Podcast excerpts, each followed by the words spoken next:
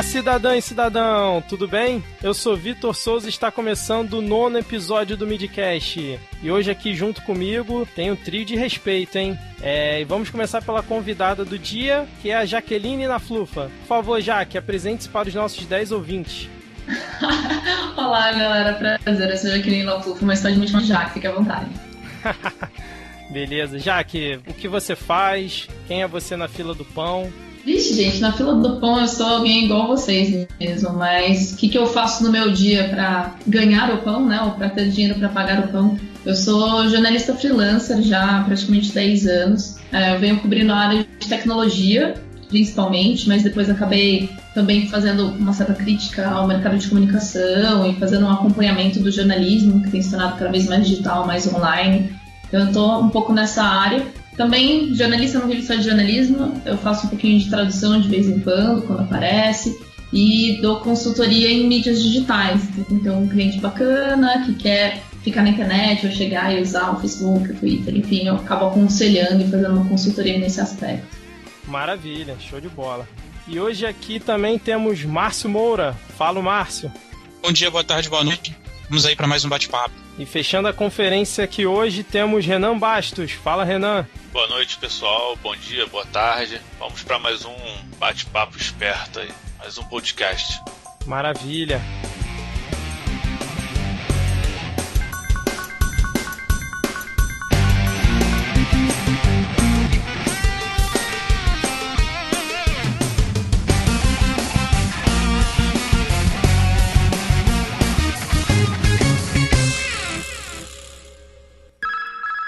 Bom, e antes da gente ir para a pauta, eu vou dar aquele disclaimer das nossas redes sociais.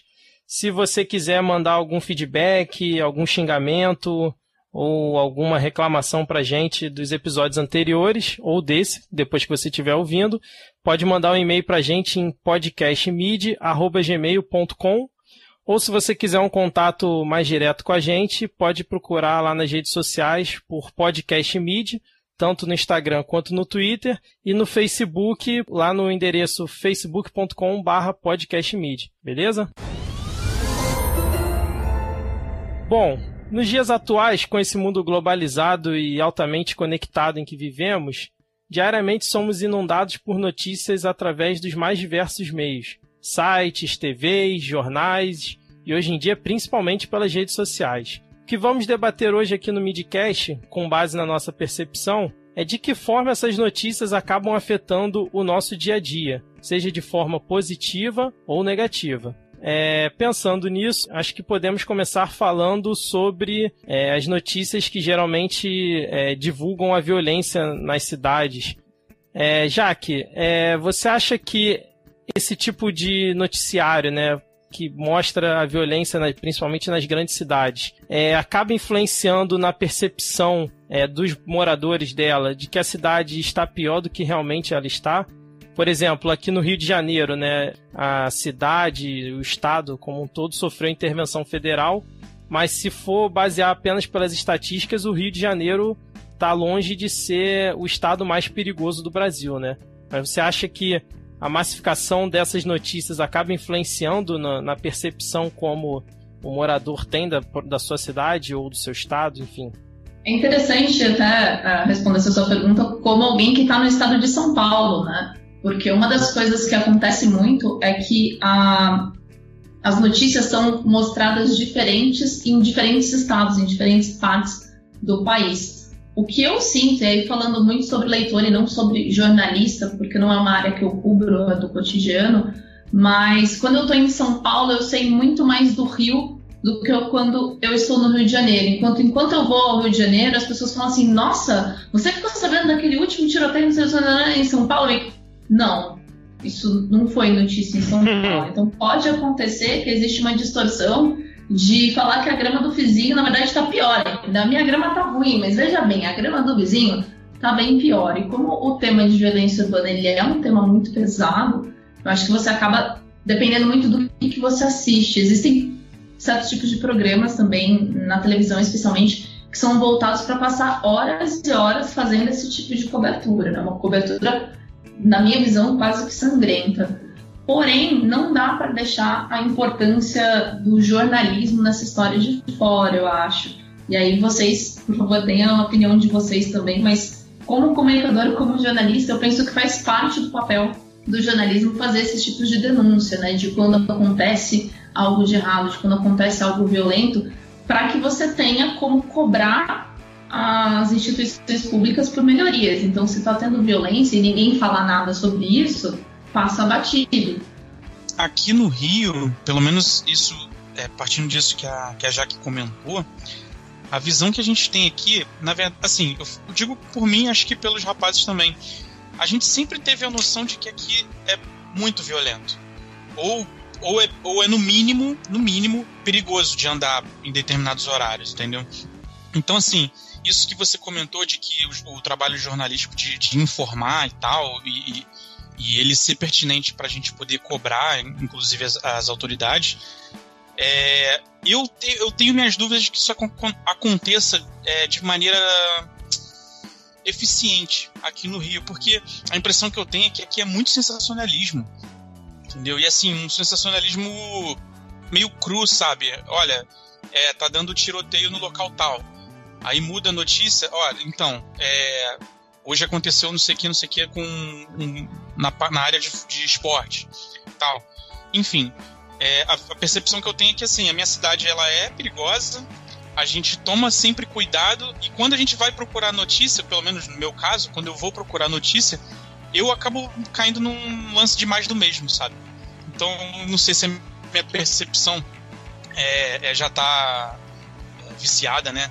Porque aqui a gente sempre tem, eu pelo menos sempre tive cuidado de entender que eu não posso voltar para casa muito tarde, ou dependendo se eu for andar tarde na rua, eu tenho que escolher o lugar que eu vou andar, e também, é mais importante, eu tenho que ter a possibilidade de voltar para casa com condução, de Uber, de ônibus, seja lá como for, entendeu? Então, não sei, acho que, acho que a minha visão tá. Eu, eu penso que a minha visão para esse, pro lado da, da, da questão da violência em si, ela tá bem viciada, assim, de, de, eu olhar e, bom, acho que isso aí eu já tô acostumado. Acho que isso aí eu já vi, ah, ontem teve outro parecido. Sei vocês. Eu acredito que, tendo uma visão como o carioca, eu acredito que isso passou a ser rotina na, na, vida da gente. E tudo que passa a ser rotina, ou ela te assusta demais, como tem as pessoas que passam a ter síndrome do, do, do pânico, como ou então você passa a cagar, falando bem claramente. Você passa a não dar mais tão tanta importância como deveria, entendeu? Ou você fica com muito medo, ou você passa a não dar valor àquela, àquele tipo de notícia e, e, e passa, passa a se tornar uma coisa tão chata, no caso, para a pessoa que vê como uma rotina maçante, ela não procura mais aquele tipo de notícia, ela não procura mais se informar, porque passa a ser mais do mesmo entendeu? Eu, por exemplo, vivo essa, essa, esse tipo de violência desde o ano de 1994. E aí lá, lá vai, são quase 25 anos, né? 20, Quase 25, 25 anos. Mais de 20 né? anos, mais de 20 anos. É, mais de 20 anos, entendeu? Então, assim, é, imagine para mim, e eu não digo é, violência básica, não. É, são coisas pesadas mesmo. O que o tráfico faz hoje nas outras, nas outras partes da cidade eu já vivo isso desde 1994. Eu e Márcio trabalhamos juntos, já tem mais ou menos uns quatro anos que a gente está separados da, da, empresa. O Márcio não trabalha mais comigo, mas desde a época que o Márcio trabalhava comigo, eu já passava relatos para eles, para ele muito pesados, entendeu? Do que eu vivia. É, então, assim, para gente que convive com isso o tempo todo, esse tipo de notícia já passou a ser mais do mesmo, entendeu? Entendi.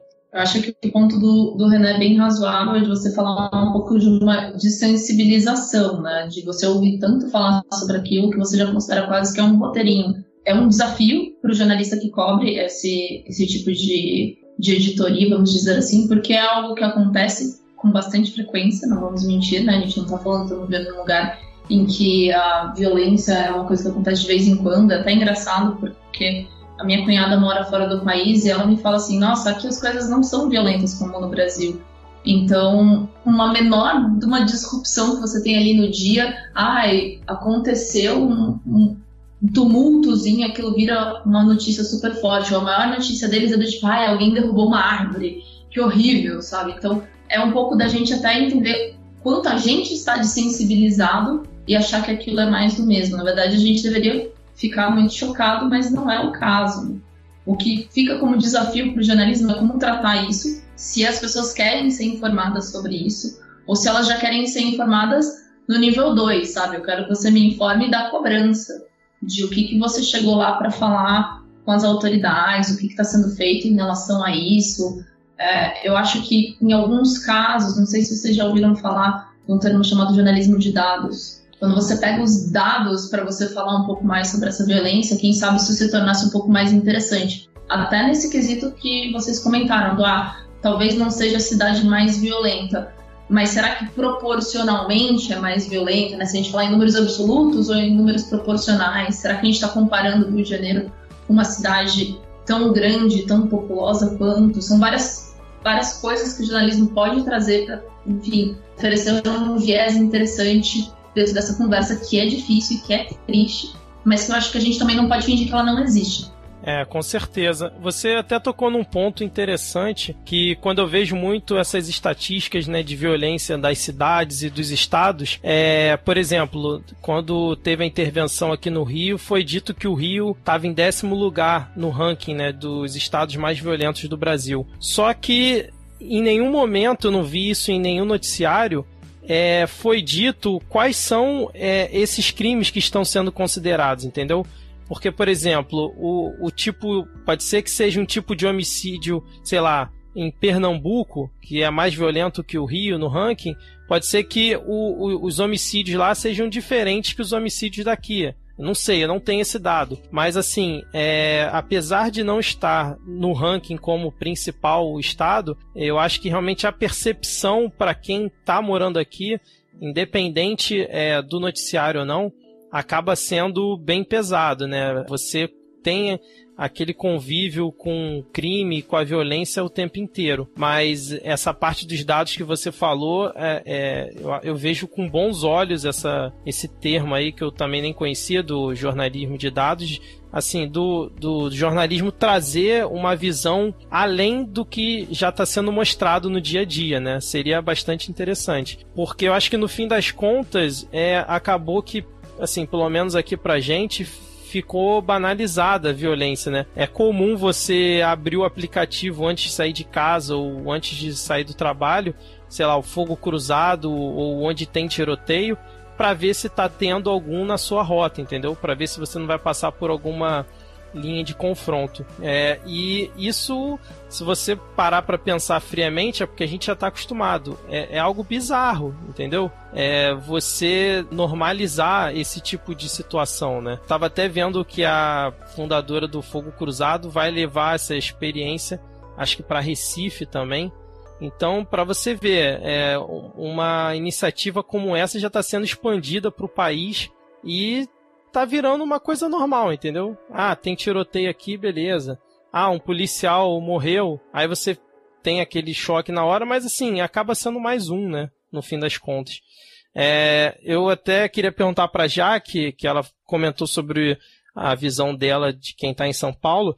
Eu trabalhei durante quase um ano e meio em São Paulo, acho que eu já até comentei em outro cast aqui. E quando assisti o noticiário é, lá em São Paulo, principalmente o SPTV, a minha percepção é, de segurança, pelo menos ali do que eu via, era muito maior do que aqui no Rio, por exemplo, né? Aqui no Rio você liga lá no RJTV da Globo, pô, sei lá, tem 20 minutos o programa, 17 é falando sobre violência. No SPTV você via uma diversidade muito maior de notícias, né? Você tinha uma percepção melhor. Aí a Jaque, como é, local, é, acho que pode falar melhor pra gente se isso é uma percepção errada que eu tive, ou foi coisa de momento, ou se acaba seguindo o mesmo padrão que, por exemplo, a gente tem aqui no Rio, né? Olha, eu não saberia te dizer com, com exatidão, até porque pode ter sido um dia em especial que você viu o jornal. O que eu sinto mesmo quando eu estou no Rio, quando eu estou em São Paulo e conversando com as pessoas é isso. Os, os estados sabem muito mais da violência da grama do vizinho. Uh, sobre a violência estar retratada no jornal de uma forma mais naturalizada, uma provocação que eu ia fazer para vocês é o seguinte: vocês já tentaram ler sobre o Rio de Janeiro, a violência do Rio de Janeiro, ou como está São Paulo, até, enfim, qualquer situação do país na mídia internacional? Porque eu sempre gosto de ir lá e buscar o que, que as pessoas estão falando sobre o Brasil lá fora, porque eles têm que dar contexto e eles trazem essa sensibilidade que às vezes nos falta, sabe? Como pra gente é tudo lugar comum, a gente não consegue ver qual é o viés da novidade, ou qual é. E aí, né? O que, que faz desse jornal de hoje diferente do de ontem? O que, que eu deveria estar prestando atenção? E acompanhar, às vezes, a mídia internacional dá esse, esse viés de sensibilidade de novo, de falar, putz, acho que a violência no Rio de Janeiro realmente aumentou, porque se estão prestando atenção lá fora, sabe? Eu já acho que é corriqueiro. Mas se alguém está chamando atenção lá fora porque houve alguma algum interesse diferente, ou houve algum número. É muito interessante também que quando você vê algumas mídias que não retratam isso no cotidiano, eles tendem a trazer número. Aumentou, caiu em relação ao ano passado, ao ano anterior? É uma coisa de sensação ou é uma coisa que você pode estatisticamente comprovar, sabe? Que a violência aumentou. Tem, tem alguns desses pontos também. O maninho do PT. Boa noite. Boa noite. Olá, bom dia. Agora você vai ver aqui. Eu, eu queria fazer uma pergunta para Jaque. É, Jaque, você comentou antes sobre o trabalho da, da jornalístico e tal, que ele tem uma, uma importância de, de transmitir as informações para as pessoas e tal. Você acha que, assim, ainda nesse tópico da violência e como isso afeta o dia a dia da gente aqui, você acha que a, a, o jornalismo que a gente tem consumido hoje, você acha que ele, apesar de, de ter o um interesse pessoal da gente pesquisar sobre o nosso bairro, sobre a nossa região, você acha que ele tem uma certa tendência a, a, a ficar sempre margeando é, acontecimentos é, focados em alguma coisa específica, tipo assim, ah, é um jornal que só fala. Assim, eu sei que tem os, os Cidade Alerta da Vida e tal, não, sei qual o nome, tem um equivalente em São Paulo, mas eu não lembro o nome. É, mas você acha que, que essa, a mídia, o jornalismo, quando ele é feito assim, existe isso dentro do jornalismo de vamos concentrar nossos esforços em passar esse, esse nicho de notícias aqui e com isso a gente vai sempre manter ali a, a população, ou então, sei lá, uma, a opinião pública dentro de um, de um contexto, dentro de um, uma mini bolha ali? Você acha que acontece isso? O que, que, você, que você tem a dizer, assim? Qual a sua opinião sobre isso? Você que é, que é uma pessoa que trabalha com isso. Uau, é uma pergunta bem ampla, é bem grande. Vamos lá, eu vou começar um pouquinho é, na parte em que eu... você perguntou sobre. Pode falar, pode falar. Não, só ia dizer que realmente eu fiz uma pergunta é, bem ampla e eu acabei. Acho até que eu me enrolei um pouco mas é, diga lá, toca aí, senão a gente perde o, o, até o fim da meada. Qualquer coisa, tô aqui. Maravilha. O que eu ia falar é o seguinte: é, acho que é sempre bom e importante a gente lembrar qual é o papel da imprensa, né? Não, não só da mídia, vamos dizer assim, porque mídia pode ser é, qualquer coisa, o banner é mídia, mas o papel da imprensa, no geral, é o que se chama de quarto poder, né? É o poder que averigua e que dá uh, uma certa não autoridade que eu quero dizer, mas poder que confere se as autoridades estão fazendo as coisas que são melhores para a população, ou que vai fiscalizar. Acho que essa é uma boa expressão. O papel da imprensa é fiscalizar os outros três poderes. É, então, é, existe. Eu, eu, não sei se eu estou correto nisso, mas assim, a ideia que a palavra mídia me transmite é justamente de fazer a mediação entre, as, entre é, o, o, poder, o Estado, né, o governo e a, a, massa, a população, o povo, como você queira chamar. Então, o, o, o, eu entendo dessa forma. Você pode me corrigir, fica à vontade. Eu entendo que o papel da imprensa e da mídia, seja ela qual meio utilize, é justamente fazer a ponte. Eu fiscalizo de um lado o governo, que é quem detém, entre aspas, todo o poder sobre o povo, mas e eu informo o povo o que está acontecendo e, e, digo lá, ó, vocês têm que estar tá sabendo disso aqui. Eu entendo dessa forma. Pode ser que esteja errado. Exato, tá, tá indo super bem. Eu acho que é esse o ponto mesmo. Tanto é que essa é a importância da liberdade de imprensa, porque se você não tivesse a liberdade de fazer perguntas, de fiscalizar e de ir atrás, você não tem como informar a população o que, que você está fiscalizando, por assim dizer. Um outro ponto que você destacou que eu achei importante, até anotei aqui, é uma questão do jornalismo local, né? O jornalismo em si, o negócio da notícia, ele tem passado por um aperto financeiro, vamos dizer assim, né? Então, você tem redações que são cada vez menores, você tem menos jornalistas para fiscalizar todas essas coisas que acontecem. Então, a tendência é que o jornalismo vá se tornando um pouco menos local. Então, eu diria que talvez se torne um pouco mais estadual ou até nacional. Então, você não tem mais as informações do seu bairro ou da sua cidade, quando está numa cidade pequena como a minha. Você tem muito as notícias que importam para o grande estado de São Paulo. Você perde um pouco do, do detalhe, da minúcia, do saber algo positivo às vezes até, porque não acontecem só coisas ruins em regiões pequenas. É que quando você pega uma região maior, você acaba tendo que relatar as coisas que nem sempre são, são boas. E até um, um dos pontos interessantes que vira e mexe eu acabo ouvindo é, sobre as pessoas falarem assim, ah, mas eu só leio notícia ruim todo tempo só tem coisa ruim, eu abro aqui o meu portal favorito, eu só leio coisas horrorosas. É porque, no geral, se a gente fosse fazer só notícia boa, a gente não estaria fiscalizando muita coisa, né? Então, fiscalizar pressupõe que você vai acabar vendo coisas ruins.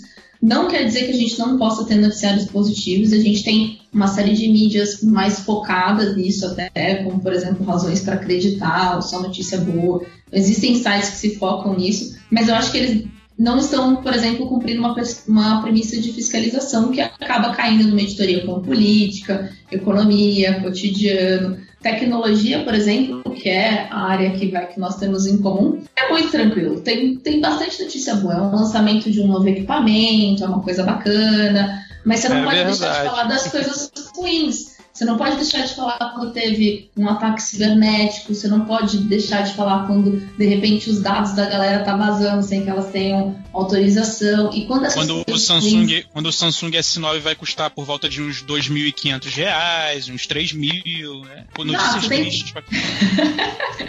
Eu acho que faz parte da, da crítica que vem junto. Então, assim, alguns setores têm maior facilidade em falar coisas boas, vamos dizer assim, ou sair um pouco do que a gente está chamando aqui de mais do mesmo.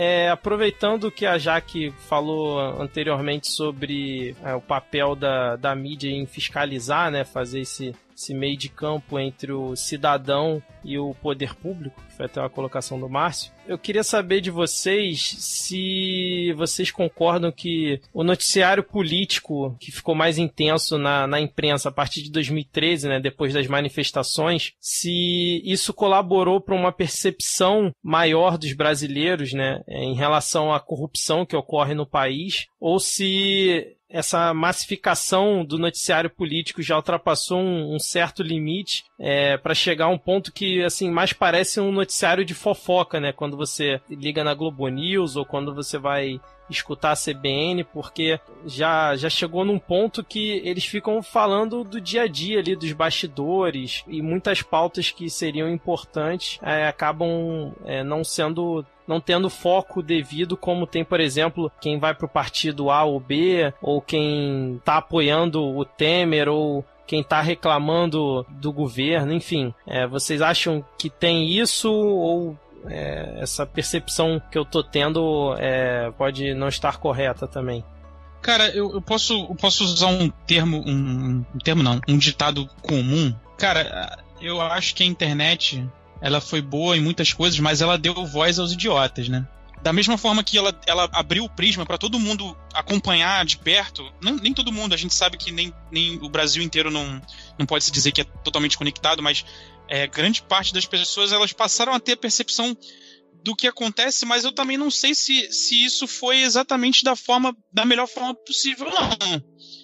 Eu acho que depois de 2013, quando é, houve todo o acontecimento das manifestações e tal, é, teve o lado bom, porque as pessoas passaram a pesquisar mais e olhar mais o que está acontecendo no, no, ali. Mas por outro lado, cara, abriu portas para um, um, monte de coisa muito complicada, assim, muita maluquice, né?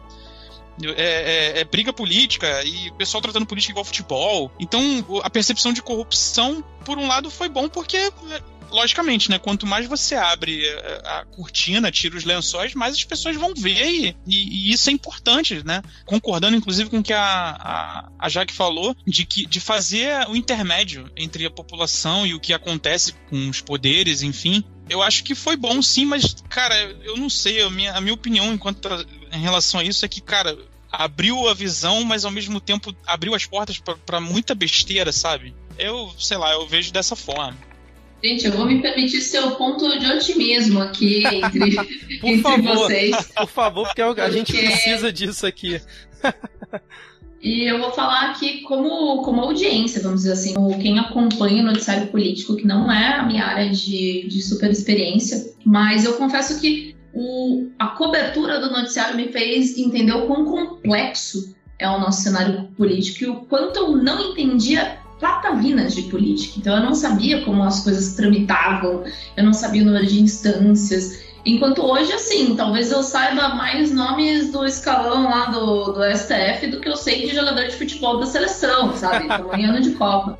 Verdade. Então, eu acho que existe esse lado da gente também aprender a lidar com política. Então, desde 2013 que a gente está vendo algumas movimentações e falando por mim, eu ainda me considero muito leiga em conhecimento de política e de como o país se move, como eu vou fazer uma votação melhor, mas o noticiário político mais intenso, tanto no próprio noticiário como nas nossas redes, assim, quem nunca recebeu uma mensagenzinha política no WhatsApp que atire a primeira mensagenzinha, sabe? Porque a gente está se tornando mais aberto a discutir isso de uma forma talvez mais profunda. Isso, claro, vai envolver também a gente lê muita besteira, a gente lê muita informação que às vezes é até falsa, que é o que se chama de desinformação, né? Mas eu acho que pelo lado positivo, a gente está tendo que lidar com isso e na maioria das vezes a gente não sabe nem o que a gente está lendo direito. Então, faz parte da cobertura quando a gente entra em canais um pouco mais específicos, não sei.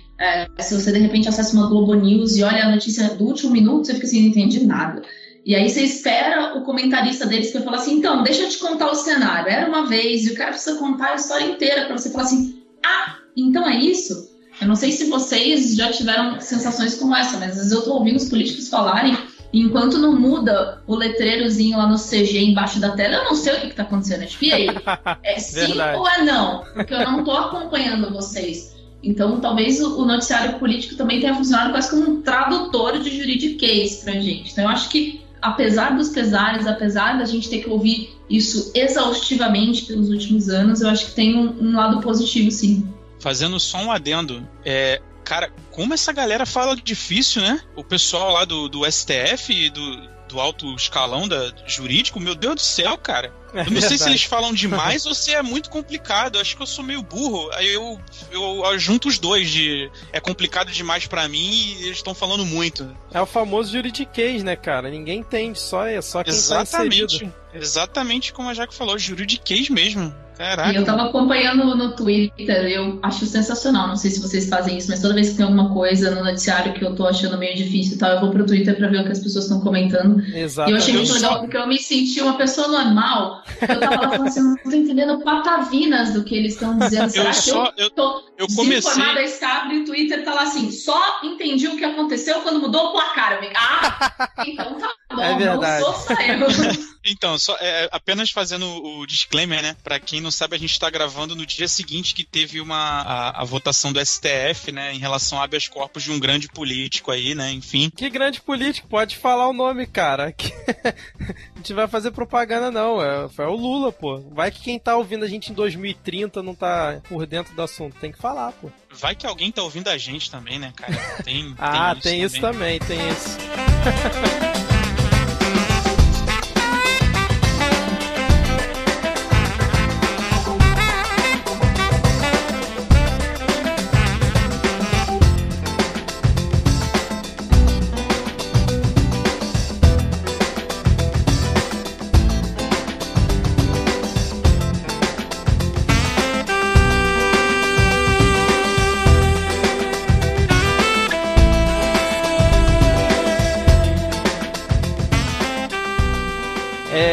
aproveitando que a gente está falando aqui sobre política, né? Vamos tentar pincelar sobre um ponto que não tem como a gente fugir. Eu até recomendo que, que quem ainda não escutou vá escutar o episódio do Mamilos sobre esse tema, que são as fake news, né? É, vocês acham que as fake news nas redes sociais influenciam o dia a dia das pessoas é, de forma negativa ao ponto que a- as pessoas é, mudam a, a, a, sua opinião e a sua forma de agir perante um fato? Vocês costumam combater uma fake news quando dão de cara com ela? Ou vocês costumam ignorar e, e segue o jogo, já que é tanta coisa que a gente é bombardeado ao longo do dia? Geralmente eu dou uma ironizada. Quando é uma fonte bem escrota, né? Eu pego e dou uma ironizada. Pô, bela fonte, hein? Realmente deve ser verdadeiro. Ou então aquela famosa brincadeira, né? Se tá na internet, é verdade. E dou essa alfinetada e deixo rolar, entendeu? eu normalmente não, não, não, fico. Eu não fico combativo, não. O máximo que eu faço é pesquisar no iFarsas. Quando é um negócio muito polêmico, assim, tipo, ah, é igual teve essa semana de um pastor que supostamente deixou uma, uma fiel tetraplégica. Eu, é, eu mesmo. Cara. Eu mesmo compartilhei, cara, num grupo e tal, e depois me passaram um link de um e-farsas. E eu compartilhei de novo, ó, tá aqui, galera, um e-farsas. É, normalmente é o que eu faço, né? Você caiu na fake news, é isso? Caí, caí. Então, quando eu vejo uma parada muito polêmica assim, muito esquisita. Caraca, mano, isso aí tá, tá meio estranho, né? E, assim, e outra coisa, em relação. Não sei se tem uma relação. É, tem, né? Também uma relação direta com a questão da fake news. Dependendo da notícia que o cara manda, eu vou lá e leio. Le, não só a fonte ser ruim, a fonte ser duvidosa, a fonte da notícia, né? Mas eu tento ir lá e, e deixa eu ver do que que tá falando aqui. Quando é uma parada meio genérica, aí, aí cai nessa que o Renan falou. Cara, é maneira essa tua fonte aí, né? Sei lá, eu, eu, eu me deixo levar pouco sobre é, é, essa parte de fake news, porque ou eu vejo um portal conhecido falar sobre o assunto, ou eu vou nessa do e-farsas. E aí, será que isso é verdade? Não só e-farsas, né? Tem outros assim também. E você, Jaque, qual é a sua percepção sobre isso? Gente, eu sou a checadora oficial do grupo do WhatsApp da minha família. Toda vez que chega alguma tamo coisa. Junto, tamo junto. Atenção, pessoal, isso não é verdade. E, e, chega muito. E assim, quando chega com fonte, eu ainda tô no lucro, sabe? Porque tem coisas que é uma imagem, é uma foto, é um vídeo que tá circulando. E eu acho até engraçado porque eu, eu lembro, eu sou da época da internet de escada, né? Eu lembro da minha mãe falar: ai, não, tudo que tá na internet você não pode acreditar, não pode usar a internet como fonte no trabalho da escola. E não sei o que, e de repente, é exatamente a minha família que me disse isso, que tá me passando hoje coisas que tá falando assim, mas onde você viu isso? Ai, na internet. Aonde da internet? me, me aponta um lugar específico. Mas é, é uma das coisas que a gente vai acabar tendo que lidar cada vez mais que é quase que uma alfabetização digital, sabe? É, é, saber checar, é saber verificar. Vocês falaram de algumas iniciativas que são super bacanas, como EFAS, os boatos, o Popoli e tal, mas existem hoje também as agências checadoras de fatos, né? Vocês falaram que vocês ouviram Mamilos de fake news, e eu, assim, ainda não ouvi, mas já recomendo para todo mundo assistir, porque eu confio super nas meninas lá. E a Taina Long, que é do Aos Fatos, que é uma agência de checagem de fatos aqui no Brasil, é uma das que trabalha com isso, sabe? Existe até um, um guiazinho básico do como você checar se uma informação é verdadeira ou não, que eu espalhei para minha família, mandei para os meus pais, falei, gente, ó, toma aqui um guia, porque são coisas simples, mas se você for pensar na ótica deles também, tem sido cada vez mais difícil você saber quando uma notícia é verdadeira ou não, né? Quando e até é engraçado porque o termo fake news, ele para muitos estudiosos jornalistas, ele é redundante, né? Me, se você for traduzir ao pé da letra, ele é uma notícia falsa. Mas se uma notícia é falsa, ela automaticamente não é notícia, né? Ela é boato. Então é como, quase como se a gente estivesse falando cópia original. Se ela é uma cópia, ela não pode ser um original ao mesmo tempo. Então muita gente prefere falar desinformação ou notícia enganosa, que é o que elas efetivamente são, né? Elas são criadas com propósitos ou por robôs, enfim.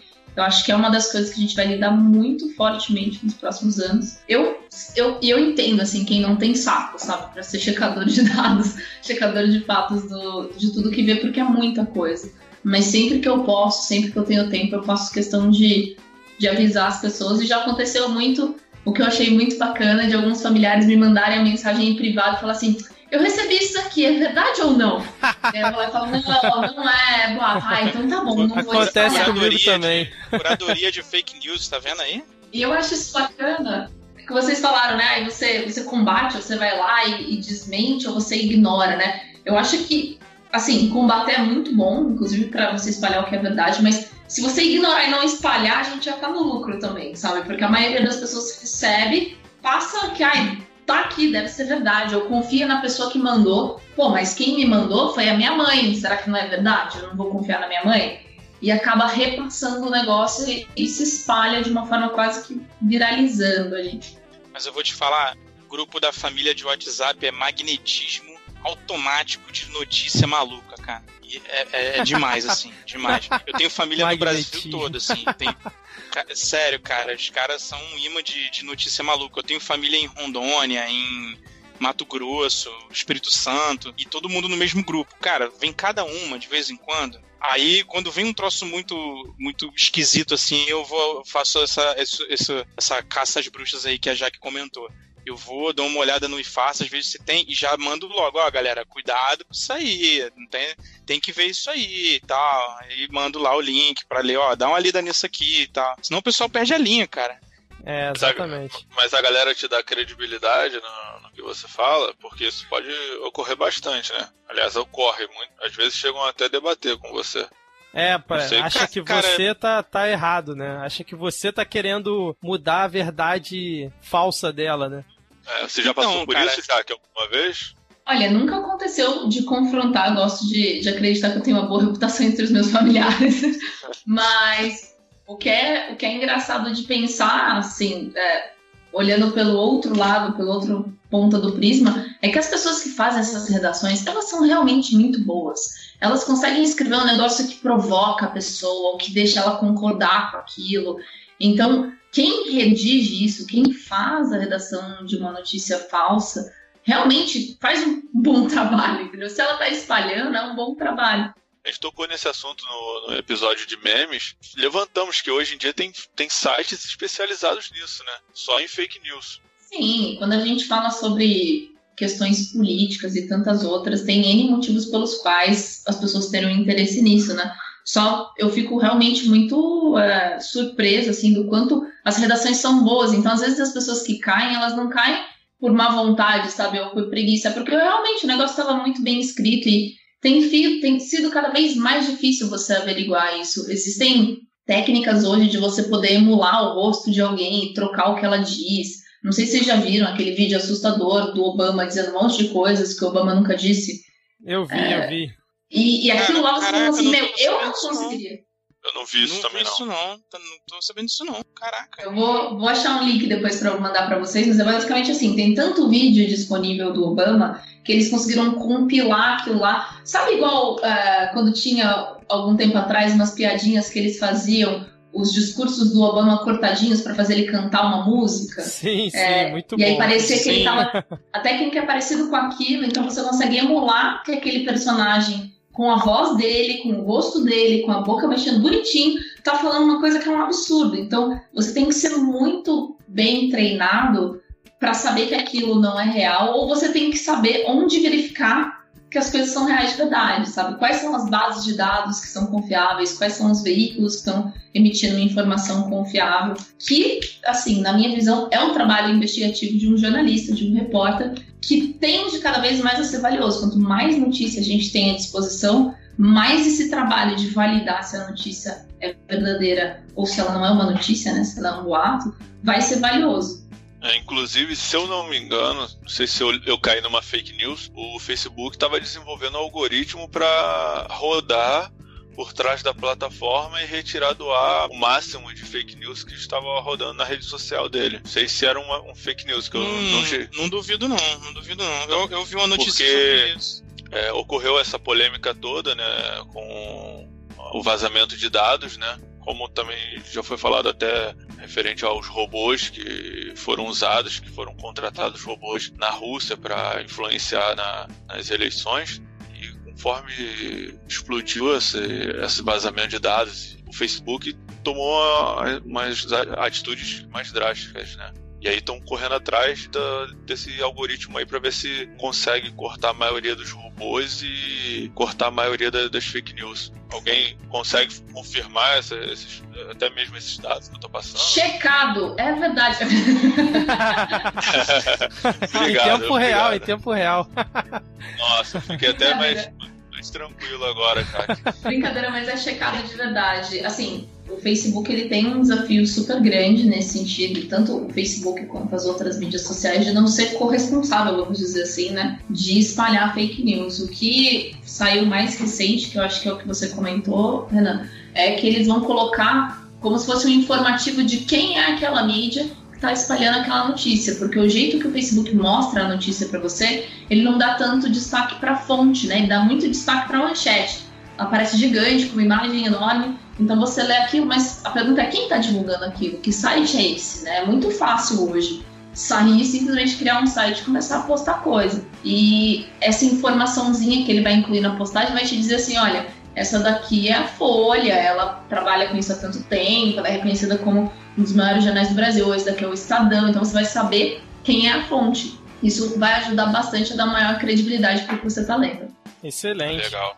Uma coisa que eu acho muito louca nisso é que, por exemplo, antigamente, né, quando é, não existia internet ou as pessoas quase não tinham acesso, quando tinha algum debate, né, entre amigos ou em família, é, e alguém vinha com alguma notícia ou, ou, algum tema que as outras pessoas não sabiam, ficava aquela dúvida no ar, né? Pô, e tal, será que a pessoa tá falando verdade? Aí caía muito naquela questão que a gente falou antes da credibilidade da pessoa. Não, mas se foi fulano que falou, pô, isso é verdade mesmo e não tinha onde você checar. Aí hoje em dia que você tem onde checar, né, que é a internet, esse mundo todo que a gente tem, não fica mais dúvida na, em, na mesa do bar, né? Você tira a dúvida ali na hora se o, se o que a outra pessoa tá falando é verdade ou não. Mas aí quando a gente tá nesse mundo, surge fortemente essa questão aí da, das fake news para bagunçar todo esse universo que a gente tem à, à, mão, né? Sei lá, é uma coisa muito doida que a gente meio que tá voltando a ficar com a dúvida que a gente ficava antigamente, né? Da, na era antes da internet. O que virtualmente é bom, né? Porque aí a gente vai ficar um pouco mais criterioso. Você não vai simplesmente acreditar no que alguém te disse ou na primeira fonte que você leu, você vai ler outra e aí você vai pensar sobre o assunto. Será que isso faz sentido? Será que isso não faz? Acho que fica mais difícil de você manipular a audiência para qualquer lado quando ela se torna mais criteriosa. A parte ruim são as pessoas que, tipo, no meu caso, acho que no caso de vocês, familiares que têm pouco acesso à informação ou que não sabem, na verdade, buscar a informação. Ficam sempre no Facebook ou então um Instagramzinho só. Aí vem um negócio lá e, pô, toma aquilo como verdade e tal. É, tem esse lado, né? Bom, eu acho, né, que tem. Mas aí tamo aí pra ajudar, né? A Jaque aí, entendeu? Curadoria de fake news, é investigativo e tal. É muito bom. É, só pra gente fechar esse tópico, eu queria fazer um joguinho aqui com vocês, totalmente inspirado no, no Guga Cash. É, vai ser, vai ser coisa rápida.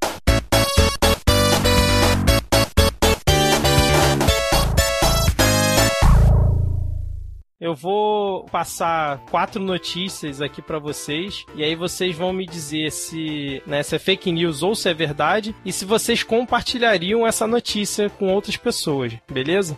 Sim, não pode dar Google, hein? Tem que ser só.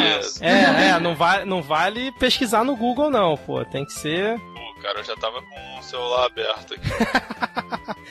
Vamos lá, primeira notícia, hein? Homem queima carros para ter orgasmo com sirenes. É verdade, fake news e vocês compartilhariam? Homem Cara. queima carro pra, pra o quê? Pra ter orgasmo com a sirene? Isso, exatamente pra, pra vir os bombeiros e aí ele. Caralho. Mas Vai lá, Renan. Lá, a gente tem direito a mais informações do tipo quem publicou isso aí? Aonde ocorreu isso? Onde ocorreu isso? Se foi na Rússia ou na Rússia brasileira, eu compartilharia. Ah, se eu falar onde foi publicado, perde a graça já. Que aí não, eu tenho que. Se eu foi tenho... na Rússia. Se foi Vamos ter que arriscar então. Vai ter que arriscar. Que é falso. Eu, eu já Bom, acho que é verdadeiro. O, o, Renan acha que é verdadeiro e compartilharia, e a Jaque acha que é falso, né? E você, Renan? Não, não, não, não, compartilharia, não. Eu acho que é ah. é verdadeiro, mas eu não compartilharia esse tipo de coisa, não. Só se fosse da Rússia, né? Não, nem se fosse da Rússia, pô. Ah, tá. O maluco sai gostando por conta de sirene de carro, tô fora. e você, o, o, o Márcio? Cara, eu tô achando que isso aí é verdade. Acho que é compartilhar nos grupos de zoeira, que eu, eu tô nem aí. Me parece, eu acho que é verdade. A notícia é verdade. E foi e ocorreu em 2002 na Tailândia, cara. Um cara Foi na realmente Rússia, fez mas- isso. Foi um- em algum lugar bem louco também. Não deixa a Tailândia É um também. lugar, é um Ah, lugar que mas tem conta agora bem... pra gente onde que saiu a notícia. No Terra. Ó, aí já dá pra pôr um pouquinho mais de credibilidade, né? Ficar, É. hum, será que a Terra publicou algo tão correge- assim? a corregedoria já, já, já, já pegou a fonte. Ó. Onde que foi? Onde que foi? Ô, já que Exatamente. tu trabalha no É Farsas, não, né? Não, não trabalho não é fácil não, mas olha, faria um frila pra eles, porque a minha família, olha, tá precisando. Alô, É Farsas. Alô, É Farsas. Se alguém da farsa estiver ouvindo o episódio, olha aí, ó. Vamos pra segunda notícia aqui. Funcionário de necrotério é cremado por engano enquanto tirava cochilo. Verdade, mentira, ou... e vocês compartilhariam? Pelo amor de Deus, cara. Ah, eu acho que isso é falso, cara. É muito Não, bizarro, cara. Isso é muito bizarro. É muito bizarro, mas se a gente for usar a mesma métrica do anterior, o anterior também era bem bizarro. Exatamente. Eu vou mudar a aposta, agora eu acho que é real, vou perder, mas enfim. E Mas você, eu não Márcio? compartilharia, eu acho que é real, mas eu não compartilharia. E você, Eu, Márcio? co- eu com certeza iria compartilhar isso aí, mas eu acho que é caô. Eu acho que é eu acho que é fake news, eu acho que é fake news, mas com certeza iria mandar isso em algum grupo, cara, de zoeira. Com certeza. Aí, ó, vocês querem ficar dormindo no trabalho, seus putos? Toma aí, ó. Morre queimado, não sabe por quê. Então, Ai, Jesus. essa é uma fake news, cara. Foi publicada no World News Daily Report e teve 993 mil interações, cara. Nossa. Mas é uma Mas fake fala a news. verdade, o redator não foi muito feliz? Todo Foi, mundo foi. fica com essa ideia de, eu vou compartilhar no grupo do trabalho. Então quem redigiu isso, redigiu falando assim, esse é o público. Vai. Exatamente. Ele, ele é porque a ideia é que junta muitas coisas que estão muito pertinentes ali, cara. O cara, sei lá, é, trabalha em necrotério e foi cremado porque tava dormindo. Aí você já começa a botar a ideia na cabeça. Caraca, o cara deitou naquela, naquela geladeira maluca de necrotério lá pra tirar um cochilo e alguma coisa aconteceu. Pô, é. é- é é- é- o cara que redigiu isso tava de parabéns, realmente. Não, e E- pegou um ponto que ah, todo mundo passa um dia no trabalho, né? É Dá acabar aquela cochilada, né? aquela cochilada, né? Aquela Fale por você, forte. que fale por você. Eu sou sério, tá entendendo? Não tem nada disso, não. É, Aqui não tem isso, não. Então, mas só Vamos pra, guardar comple- essa integridade. só pra complementar, na fake news dizia que isso tinha ocorrido é, na primeira semana de abril de 2018 com um funcionário de um necrotério no condado de Jefferson, no Texas. Excelente. É, vamos aqui pra próxima, que é Homem é multado após chamares policiais de Smurfs na Áustria. Verdade, mentira e vocês compartilhariam? Cara, eu acho que também é mentira essa. Mano, tá de sacanagem comigo. Mentira também. Não vou, não vou achar que os, os, os austríacos, né, na Áustria, né? Eu não acho Isso, que os é. austríacos. Não. Cara, se fosse o eu acho Renan, que- se fosse o Renan doidão, eu Com compartilharia. certeza, com certeza. Renan doidão? E você, Márcio? Eu acho que é fake. Acho que é fake. Então, é verdade. É uma notícia que saiu no Planeta Bizarro do G1 Nossa há duas semanas atrás e realmente ocorreu. E o cara, inclusive, foi multado em 160 euros por ter feito isso. Puta que pariu, o Renan tá demais, né, cara? Tá Caraca, sem limite, Renan. o Renan. Eu não sabia que tu tinha viajado pra longe pra, pra fazer merda. E agora, agora a última aqui, porque a Jaque também tem, tem horário. Vamos lá pra, pra gente fechar esse nosso jogo aqui. Idosa é acusada de treinar 65 gatos para roubar vizinhos. Mentira, verdade e vocês compartilhariam? Mano, verdade É absoluta. gato demais. É fake. Não, mano. Não, mano, verdade absoluta. Verdade absoluta. Verdade absoluta. Senhorinha com tempo, entendeu? De sobra. Ah, eu gosto tanto dos bichinhos, são tão inteligentes. Vamos ver se eles aprendem isso aqui. Aprendeu. Um, dois, Megalomaníaco, três. megalomaníaco. Tá adestrando tudo isso de gato, gente. Mano, tem, é- tem cachorrinhos, mas gato. Massa- Tem, já. Massa de manobra, massa de manobra. Tá aí, ó. É, tá, tá, tá explícito aí, ó.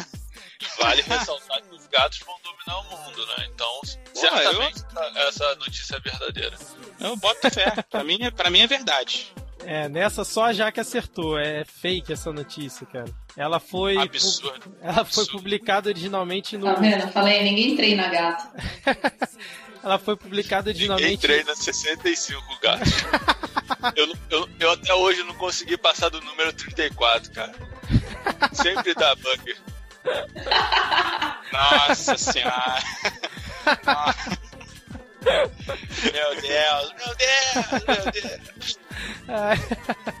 então, é, essa notícia ela foi daquele mesmo site que eu falei antes, o World News Daily Report, e teve 690 mil interações, cara. Mas é fake. Você ouvinte é já fake. sabe que esse site não é fonte confiável, né? Já coloca aí na, na listinha negra. Eu vou acessar esse Exatamente. site todo dia. Todo dia. Eu vou botar no favoritos aqui, botar o Chrome pra abrir sozinho. Beleza, consegui realizar um sonho que foi realizar um, um jogo aqui no podcast igual ocorre no Guga Cash.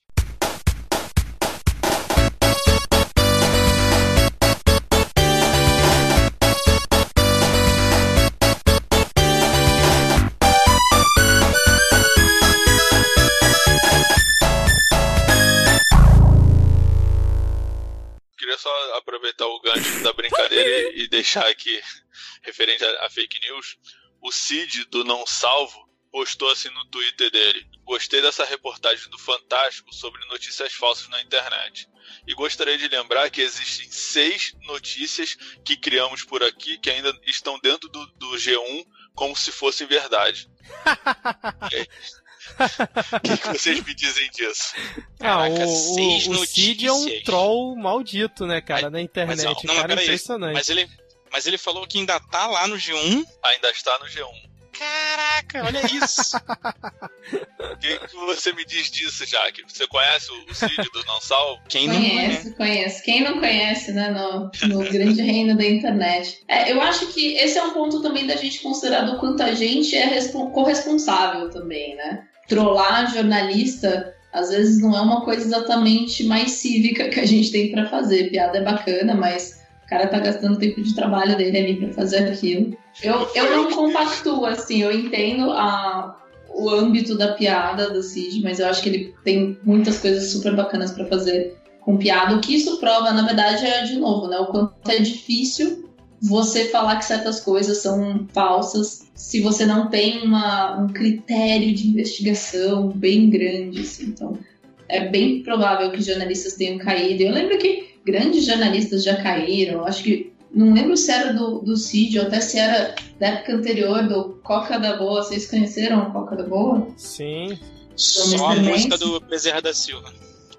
E eu lembro que teve época que ele falou que ia surgir o Sex Cult, que era o Orkut do sexo, não sei o que, né? Pra Tinder. E é, muita gente caiu, porque parecia real, parecia viável, mas ninguém sabia confirmar. Ele criou um site, existia uma, uma landing page qualquer, então as pessoas partem do princípio de que é real. E eu preciso de um bocado de desconfiômetro e ao mesmo tempo um bocado de conhecimento de ambiente digital para às vezes sei lá falar assim, quem é que é o dono desse domínio, sabe?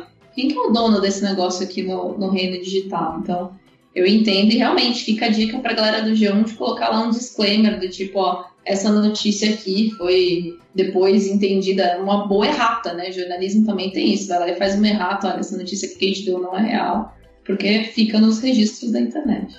Perfeito, perfeito, Jaque. É, puxando aqui o, o último tópico, a Jaque até comentou sobre o site Só Notícia Boa no, no início aqui do cast. É, mas vocês já experimentaram só consumir notícia boa e ficar também meio alien- alienado do no noticiário tradicional? Pelo menos por algum tempo, por uma semana. Eu já experimentei isso e pelo menos pra mim foi, foi muito bom, cara. Eu fiquei assim com uma paz de espírito maior, não focando nas notícias do dia a dia e ficando meio alienado do mundo. O que, que vocês já. Vocês já passaram por isso? Eu já, eu já fiz isso, cara. Eu fiz isso, no, assim, num momento em que eu via que tava, eu tava me, me concentrando muito em, em assuntos muito sérios, políticos, ou, ou coisa aqui da cidade, do Rio, coisa que a gente tava falando no início do podcast. E eu pensei, cara, isso tá me afetando, eu tô ficando estressado, eu tô ficando meio que é, chateado com as coisas, sei lá se eu posso dizer isso, acho que é isso. Enfim, e aí eu, eu gosto muito de videogame, eu sou um cara que, que eu consumo muito notícia de games e tal, e de tecnologia. Então eu, eu, tipo assim, eu uso o Feedly. É um, é um site que ele é um agregador de, de postagens, né? De, de notícias. De, qualquer site que, que lida com postagem tem feed, ele é um agregador de feeds, né? É, é, para quem quiser conhecer, inclusive, é o Feedly. É F-E-E-D-L-I y.com. E o que, que eu fiz? Eu fui lá e desativei os feeds de qualquer outra coisa que não fosse tecnologia e games. E fiquei, cara, fiquei. Assim, é, eu vou, vou, vou fazer aqui a, a, o que eu pessoal fica sacaneando que eu falo em todo o podcast, eu já não tenho redes sociais, eu não uso Facebook nem Instagram, só uso Twitter. Então, não consumir notícia também já foi mais um agravante. Então, às vezes o pessoal comentava alguma coisa e eu, cara, eu não tô sabendo disso não nem vi, nem não, não tô sabendo não. Ah, mas falaram disso a semana toda. É, cara, pois é, não tô por fora. E para mim foi bom, cara, porque olha, é, não sei se era o momento que eu tava e tal, eu tava achando tudo muito, muito esquisito, muito escroto, tava ficando puto, causa de notícia, enfim. E para mim foi bom, cara. Foi uma experiência boa, assim. Só fiquei lá no joguinho, tecnologia, meu eixo de, de nerdice, e, assim eu fiquei bem. E você, Jaque, já passou por essa experiência? Acreditem se quiser, eu já passei sim. Olha vezes só. que a gente tá de férias, ou até assim, eu fiz um experimento no começo desse ano, foi desligar as notificações do meu celular. A maioria delas, assim, eu deixei pouquíssimas coisas ligadas, porque eu acho que mais do que a qualidade do que o que a gente está lendo de notícia, existe uma ansiedade que a gente cria, porque você jamais, assim, o Márcio falou que ele pagou as coisas do Feedly dele, né? O meu Feedly tá sempre assim, 1K mais. É impossível terminar tudo que eu tenho no meu Feedly. E isso dá uma certa ansiedade ali de, gente, eu nunca vou conseguir acabar com o meu Feedly, eu nunca vou terminar uma revista Piauí. Justamente, justamente, justamente. Essa, esse negócio do número, de ficar sempre o número ali para você ler ou então acompanhar, caraca, eu, eu foi, foi nessa levada aí. Eu, não, vou desativar e vou deixar só que eu realmente vou to vai tomar 100% da minha atenção. Coisa de jogo, de tecnologia, enfim. E eu acho que isso faz muita diferença pra gente aprender o quanto de notícia você precisa ler também, né? Porque você não precisa ler 15 vezes o mesmo tipo de notícia ou acompanhar 17 portais diferentes para estar tá bem informado. E uma outra coisa que eu descobri nessa experiência também é que tá tudo bem eu não saber, porque eu tava muito acostumada quando as pessoas falavam assim: "Você viu? Não sei o que eu falava, vi sim". Acabou a conversa, né? Tipo, próximo assunto, porque agora a gente tem pra conversar sobre isso. E quando eu falo, não, não vi, me conta, entendeu? Me informe. Então a sua rede também é capaz de te informar. E o que eu fui sentindo com o tempo é que você não precisa tentar abraçar o mundo das notícias, das informações, ou estar tá 24 horas ligado na notícia, se você tiver uma boa rede de contatos, uma boa rede de curadores perto de você. Então, às vezes, em vez de seguir 15 publicações, segue três bons caras que fazem a curadoria disso para você. E você, se for uma notícia importante, ela vai chegar em você. Excelente. E você, Renan, já passou por essa experiência? Já, já passei. E como o Márcio falou, eu fiquei tão alienado que quando estava numa roda de, de amigos eu acabava não tendo argumentos ou ficando totalmente destacado nas conversas, né? Então eu acabei resolvendo voltar a absorver um pouco das notícias, por mais que elas me afetem um pouco ou não sejam de agrado, só para que eu fique antenado e consiga até mesmo dialogar, ter questionamentos e argumentos não, na roda de amigos dentre outros casos, outros momentos, né? É, partindo desse princípio aí, cara, como eu tenho é, amigos que curtem também videogame, tecnologia, eu me concentrava nesses grupos. Eu tenho um grupo no Telegram de, de amigos de, de negócio de videogame, cara, que eu passava. Quando eu, tinha, quando eu tinha que comentar alguma coisa de notícia, alguma coisa assim, eu ia lá, cara. Só ficava lá. É, é... mas você numa mesa de bar, o assunto vai ser só videogame. Concorda comigo? E aí você não. acaba ficando alienado, né, cara? Não, o assunto não vai ser só isso, mas também eu não ia pro bar, né? Aí é outros 500.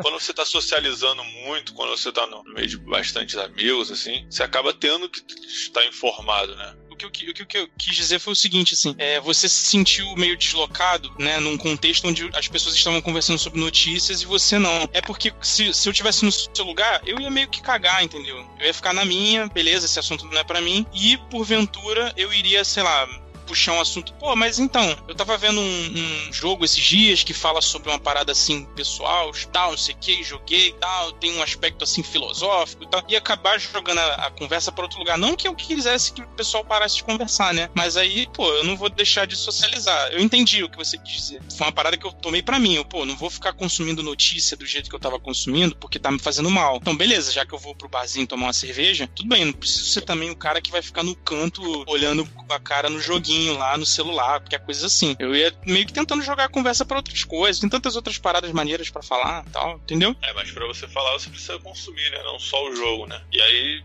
Assim, tudo depende também do público que tá presente ali naquele momento. Tomando cerveja, eu viro um filósofo, amigo. Eu falo até sobre física quântica. Mesmo sem saber, né? Exatamente, é. Pô. Depois da terceira cerveja já era. E quando você tá na mesa de bar, você também pode simplesmente falar assim, beleza, me conta da notícia, eu vou te dar minha opinião, né? Não necessariamente eu acho que a gente precisa ter lido tudo para poder comentar as coisas. É, existe um conceito que eu acho muito interessante que fala sobre a dieta da informação, né? Dieta informacional, porque você não precisa consumir tanto. É quase como se a gente fosse meio com um obeso de informação hoje em dia. E você pode selecionar, tipo, eu não vou ficar lendo notícia o tempo inteiro, eu vou só escanear a capa do UOL, ou eu vou bater o olho na primeira página dessa publicação que, que me cai bem, sabe? Existiu um, um artigo, depois eu vou achar aqui para mandar para vocês, de um cara que falou assim: que ele fez uma experiência, enquanto eu fiz a experiência de desligar as notificações, ele fez a experiência de só ler jornal em papel por dois meses. Você não, tá, não consome jornal em papel inteiro, você consome as primeiras páginas, você dá uma escaneada Verdade. e você consegue ficar informado sem ficar ansioso e irritado ao mesmo tempo, sabe? Excelente, excelente. Vocês têm mais alguma coisa para falar aqui sobre a pauta ou vamos fechando por aqui? Eu queria fazer um, um adendozinho rápido. A gente falou do Só Notícia Boa, mas existem também outras, outras iniciativas no mesmo ramo. Existe, por exemplo, o Razões para Acreditar, que destaca algumas notícias de caráter positivo, né? Então, no geral, são ações sociais e tudo mais. Mas eu lembro que uma vez, num, num curso de storytelling que eu fiz, me pediram para fazer uma, uma história que eu, que eu achasse que fosse interessante de contar. E eu fiquei tentando imaginar como é que seria um mundo onde a gente só tivesse notícia boa, entendeu? onde a gente só tivesse coisas benéficas para ler. E o que eu senti é que a gente não teria ciência de um monte de problema que a gente não poderia se indignar, a gente não poderia fazer reclamações simplesmente porque a gente não não conheceria. Então eu acho bem bacana a gente pensar que tem muita notícia pesada, mas ao mesmo tempo, será que um mundo só de notícia boa ele seria viável para a gente viver ou significaria que a gente estaria ignorando a situação, sabe, alheio à verdade?